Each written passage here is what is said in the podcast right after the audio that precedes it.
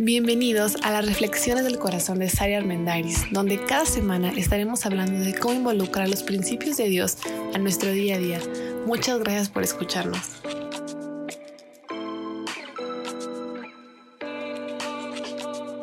Hola, soy Sara Armendariz. Bienvenidos a este nuevo episodio de nuestro podcast. Estoy muy contenta de estar de regreso. ¿Cómo les ha ido en esta pandemia? ¿Cómo sienten su cerebro, su mente, sus emociones? Lamentablemente, conforme pasa el tiempo, creo que cada vez más personas nos podemos llegar a sentir muy cansados, muy fastidiados y abrumados en todo sentido, mental, emocional, físicamente, espiritualmente. Porque cierto, lo que estamos viviendo es atípico, o sea, no estábamos acostumbrados a esto y nos está empujando mucho a tal vez ya quemarnos un poco. Esto se llama el síndrome de burnout, que es cuando ya estás quemado, es la traducción literal, pero ya te sientes tan abrumado que ya no contestas muy bien, ya ni siquiera razonas muy bien tus respuestas, ya no tomas las mejores decisiones porque ya estás hasta hipersensible en todo sentido entre el cansancio, la incertidumbre, el fastidio y lo que sea. Y hay muchas ideas de cómo poder vencer el burnout, pero hoy me gustaría hablar acerca de una nueva forma de ver las cosas y generar un plan de acción, porque lamentarnos no va a funcionar esto no sé cómo va a transcurrir y cómo va a mejorar, pero tener un plan de acción sí nos puede llevar a tener mejores resultados. Y es que si de por sí ya desde hace muchos años estábamos valorando mucho el multitasking y el estar en todo al mismo tiempo, pues en este momento de limitaciones, de salir, de estar muy encerrados, de no poder ir a muchos lugares, pues es todavía más la necesidad aparente de estar muy enfocado en hacer muchas cosas al mismo tiempo, pero ya está comprobado que si quieres hacer muchas cosas al mismo tiempo, no vas a lograr ser productivo y vas a sacrificar la calidad. O sea, si tú quieres quedar bien en todos los sentidos de tu vida y en todas las áreas de tu vida y en todas sobresalir, vas a fallar en más de una, porque nuestro cerebro se satura. O sea, creemos que que tener mucho que hacer es bueno, pero en realidad la incapacidad de enfocarnos es una epidemia que nos consume y que nos limita a lograr lo que de verdad queremos. Y si hay algo que me gustaría es que independientemente de las circunstancias que vivamos, todos podamos aprender a tener una vida plena y una vida satisfactoria, una vida donde logremos cosas eh, buenas, que nos sintamos bien al respecto, porque esa es la parte de la responsabilidad ya está esta situación, ya me siento fastidiado, ya me siento quemado, pero bueno, ¿qué voy a hacer al respecto? ¿En qué estás enfocado ahorita? ¿Cuál es tu meta? ¿Has pensado cuál es tu prioridad? ¿Cuál es tu meta? ¿Solamente es sobrevivir? ¿Solamente es pues no enfermarme o si ya me enfermé, em, tratar de llegar a final de año vivo, cuerdo? Hoy te quiero invitar a que te pongas una meta todavía un poco más grande hay algo que se llama el concepto de la meta crucialmente importante. De hecho, es un concepto a nivel como profesional, por así decirlo, es de Sean Covey. Y él habla acerca de la importancia de que cualquier equipo de trabajo se ponga una meta como la más importante y todo alrededor gire alrededor de eso y que no importa si hay caos, no importa si hay un torbellino de cosas, bueno, lo contengas, lo arregles, pero no se te olvide que hay algo más grande que cumplir. Y para mí un equipo de trabajo es una familia, es eh, un grupo de amigos, es una empresa. O sea, un equipo de trabajo puede ser muy diverso dependiendo del momento en el que te encuentras en la vida, ¿no? El no estar enfocado reduce tu capacidad de poder lograr las cosas. Entonces, la probabilidad de que logres las metas viene de que reduzcas tus metas.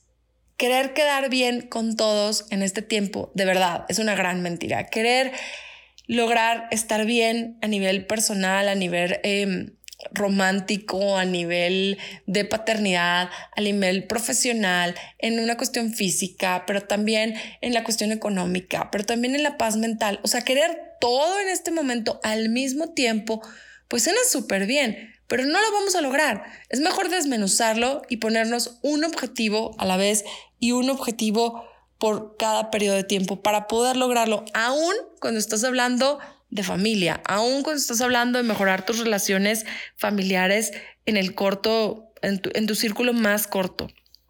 Y me gustó mucho un ejemplo que leí, que es como una torre de control de aviones.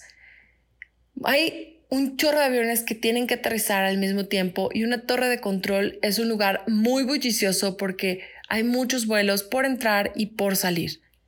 Sin embargo, en el momento en el que está ahí, el controlador, su misión principal es que el avión que está a punto de aterrizar Toda su atención está en el que está a punto de aterrizar.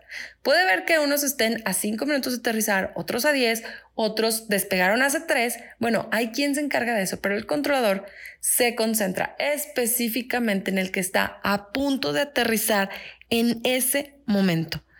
Entonces, tenemos esta inercia y esta costumbre, lamentablemente, de vivir en este torbellino de cosas donde nada más parcho, arreglo, sobrevivo, corrijo, pero no me tomo el tiempo de reflexionar, de prevenir, de hacer un plan, de hacer una proyección, porque estoy tan abrumado, estoy tan quemado que necesito pagar deudas ya, pero no voy a hacer un plan financiero para el próximo año, porque no tengo tiempo de eso, entre comillas. Necesito que en este momento agarrar una dieta urgente para bajar de peso porque he subido muchísimo en la pandemia, pero no, me, no hago una pausa para evaluar si estoy comiendo por ansiedad, si estoy comiendo por desesperación, si me siento tan abrumado que me la paso comiendo porque estoy en casa todo el día. Ese es el problema. Queremos arreglar un chorro de cosas bulliciosas, todo el torbellino alrededor y nos vamos con el torbellino y nos perdemos del objetivo principal. Y eso genera muchísima pues insatisfacción. Y eso es decirle no a tu productividad de manera personal. Y hay una frase de Stephen Covey que dice que hay que decidir cuáles son tus prioridades y tener el valor de decirle que no a las demás cosas. Es necesario hacer una pausa y yo te invito que justo ahora que estamos a un mes y cachito de que el año termine, hagamos una pausa y reflexiones y digas, ok, ¿cuál es mi prioridad? A partir de ahora, ¿cuál es esa meta que es lo más importante para mí? ¿Cómo sé cuál es una meta crucialmente importante? ¿Cómo sé que algo es en lo que vale la pena enfocarme? Porque al menos yo estoy casada, soy mamá, hago muchas cosas de manera personal y tengo un chorro de metas. Aparte a mí me encanta estar pensando ideas y cosas que hacer todo el tiempo. Pero no todo lo que pienso, no todas las ideas que vienen a mi mente, no todas las cosas que quiero lograr son algo de verdad tan importante como ponerlo lo número uno en mi vida. La teoría dice que la meta crucialmente importante tiene que ver con aquello que tendría el mayor impacto en el trabajo de todos los días de la vida de una persona. Aquello que realmente te puede cambiar la vida, aquello que realmente logrará que llegues al punto en el que tal vez siempre has querido estar. Esa es la meta crucialmente importante. Y leí una fábula de Sopo que creo que cae como anillo al dedo y es un niño que tenía un tarro con muchas avellanas. Y entonces mete la mano, abre la mano dentro del tarro y quiere sacar un puño de avellanas. Pero pues la mano en el cuello del, del frasco se le atora, ¿no? Y no las puede sacar todas. Así que tiene que soltarlas y tiene que sacar de una por una una por una para poder lograrlo. La invitación del día de hoy es que reflexiones, hagas una lista de lo que quieres lograr, de qué quieres mejorar, de qué necesita tu atención tal vez urgente y vayas paso a paso. Pero por sobre todas esas, es súper importante que tengas en mente qué es lo más, más importante. Y te quiero dar un ejemplo. De manera personal, pues yo quiero tener una relación con mi esposo duradera, satisfactoria a largo plazo. Quiero que tengamos un matrimonio sustentable, sostenido. No nada más quiero un día de arreglar una pelea y ya. Y entonces cuando tengo eso en mente, si un día no estoy de acuerdo con algo, busco solucionarlo, pero también tengo en mente que me importa más la relación que ganar la pelea, como ya lo habíamos dicho en algún otro episodio. Tengo en mente que me interesa más invertir tiempo, en llegar a acuerdos, en compartir gustos, en buscar la forma de poder conectarnos más allá del torbellino de todos los días. Porque el torbellino de todos los días en pandemia está de locos. Pero si dejamos que nos gane, si dejamos que nos arrastre, ¿qué crees? No nos vamos a dar cuenta cuando parezca que estamos despertando de la pandemia, va a resultar que nuestras relaciones interpersonales tal vez no fueron nutridas, tal vez no sembramos, tal vez solamente estuvimos quite y y descontando de nuestras cuentas. ¿Qué tal con la relación con los hijos? ¿Qué tal con la relación con nuestros papás? Donde estamos solucionando torbellinos, estamos tapando hoyos, pero no nos estamos enfocando en lo verdaderamente importante, que es buscar que la relación crezca, mejore, se sostenga. Y cuando tengo eso en mente, entonces los detalles de todos los días no es que pierdan importancia o no es que ya no sean relevantes, es que los vemos con otros ojos, los vemos con una mirada diferente, con una perspectiva diferente. Si mi objetivo como mamá es buscar formar en mis hijos hombres que sean responsables de sí mismos, que amen a Dios, que sean congruentes y que tomen buenas decisiones, pues entonces el vaivén de todos los días y cuando se cae el agua en medio de la mesa, arriba de los papeles, recuerdo que tengo un objetivo superior y sí, tal vez voy a corregirlo, voy a arreglarlo, a lo mejor hay que llamar la atención, lo haremos, eh, pondremos algunas medidas de disciplina. Sin embargo, no se me olvida que hay un objetivo superior. Teniendo eso en mente, es como dice Stephen Covey, hay que empezar con el fin en la mente. Con eso podemos dar mejores soluciones, mejores formas de reaccionar y mejores formas de vivir todos los días. Para mí, esta es una muy buena forma de ayudarnos a superar un poco este burnout, donde sientes que estás tan quemado, que hay tantas cosas que hacer, que no hay lista que te alcance, que no hay post-it que te alcance. Pero tal vez vale la pena hacer esta pausa que te digo y decir, ok, ¿qué es lo urgente? ¿Qué es lo importante? Pero por sobre todo esto, ¿qué es lo más importante en este momento? ¿Y qué vale la pena que se lleve mi completa atención? ¿En qué te vas a enfocar? ¿Cuál va a ser tu meta crucialmente importante como profesionista, como individuo, como papá o como mamá, en pareja? ¿Cuál es tu meta crucialmente importante? ¿A qué no vas a renunciar y a qué más bien vas a decidir que le vas a decir que no? Y quiero que reflexionemos en una frase del apóstol San Pablo que es inevitable que cuando hablo de esto venga en mi mente y reflexione en ella. Y está en Filipenses 3, del 13 al 14. Él está haciendo una analogía acerca de las carreras y está diciendo que en medio de una carrera se olvida lo que queda atrás, porque ya pasó, porque lo que ya hiciste, ya hiciste, los kilos que ya subiste ya fueron, los gritos que ya pegaste ya están. Me olvido de lo que queda atrás, pero pongo mi mirada al frente. De hecho, él, usa una palabra que dice que se, o sea, que levanta, estira su mano y trata de alcanzar la meta y trata de ir hacia el frente. Y dice, a fin de lograr el premio del supremo llamamiento que está en Cristo Jesús. O sea, Pablo está diciendo, mira, mi vida no ha sido fácil, yo no soy perfecto, esto está muy difícil, lo que estoy viviendo no es lo, no siempre ha sido lo mejor, pero ya, o sea, ya no me enfoco en lo que está atrás, ya no me enfoco en lo que no se puede, ya dejé de pensar en los hubieras, estiro mi mano porque quiero llegar a la meta. Bueno, ¿cuál es tu meta? A mí la meta de Pablo me parece buenísima y es mi meta personal. Para mí, yo quiero llegar a ese punto en el cual aprenda a vivir completamente como Jesús me enseña a vivir y a llegar a ese punto en el cual me pueda conectar y me pueda relacionar y pueda experimentar el amor de Dios todos los días. Yo me esfuerzo todos los días por alcanzar esa meta, esa meta en la cual lo que Dios me enseña en la Biblia se vuelve una realidad en mi vida, para ahorita y para la eternidad. Entonces, ¿cuál es tu meta? Pero tienes que hacer ese esfuerzo. Justo el consejo que está dando este apóstol Pablo me parece el mejor. O sea, es, me olvido lo que está atrás.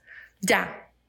Y entonces me estiro. Y ese estirar, quiero que lo, visualices. Es como estiras tu brazo para llegar a la meta y para alcanzar. Para llegar a decir, ok, lo logré. Ese estiramiento requiere un gran proceso de decisiones constantes, intencionales, de mucha determinación y de mucha diligencia.